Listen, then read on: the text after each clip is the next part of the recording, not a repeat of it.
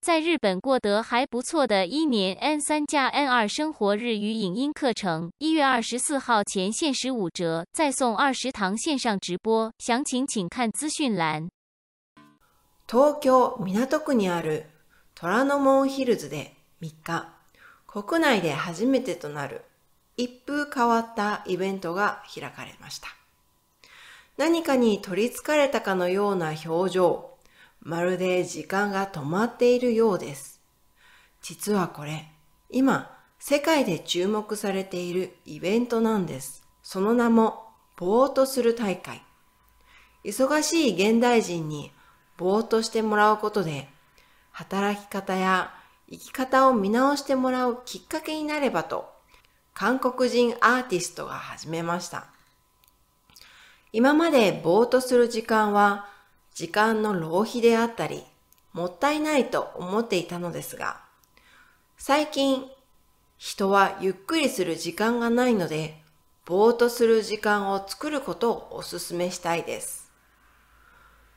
ウップス・ヤンさん。この大会は2014年に韓国で始まり、その後オランダや香港など6つの国と地域で開催され、今回の東京大会には64組約100人が参加しました。私は美容師をやっています。最近働きすぎて疲れてしまったので大会に参加して休むきっかけにしようと参加しました。美容師の男性。今日はリラックスすることをコンセプトにしているので長年家で愛用しているパジャマ、タオル、後で顔パックしながら休もうと思っています。芸人。大会は90分間で行われ、芸術点として、芸術点としていかにぼーっとした表情ができているか、その他、技術点の心拍数の安定度を基準に競われます。スマホを触ったり、時計を見たりすることなどは禁止です。順位は審査員に加え、この大会を見に来ている人からの投票も加味され決められます。参加者の中には日頃よっぽど時間に追われている生活をしているのか、集中力が続かない人や、秋晴れの暖かさに負けて睡魔に襲われてしまう人も。優勝した3人組のダンサーで商品として次回の大会への出場権やトロフィーが授与されました。やっぱり何か考えていたなぁというのがあって、家族のこと、仕事のことを考えて、自分と向き合ういい時間だと思います。美容師。思ったより早かった。スマホを持たない時間とかってあまりなかったので、起きている時にスマホを持たない90分間って必要だと思いました。理学療法士。はい、いかがでしたか？皆さん、ぼーっとしてる？ぼーっとすることって大切なんだそうです。皆さん知っていましたか？私は知りませんでした。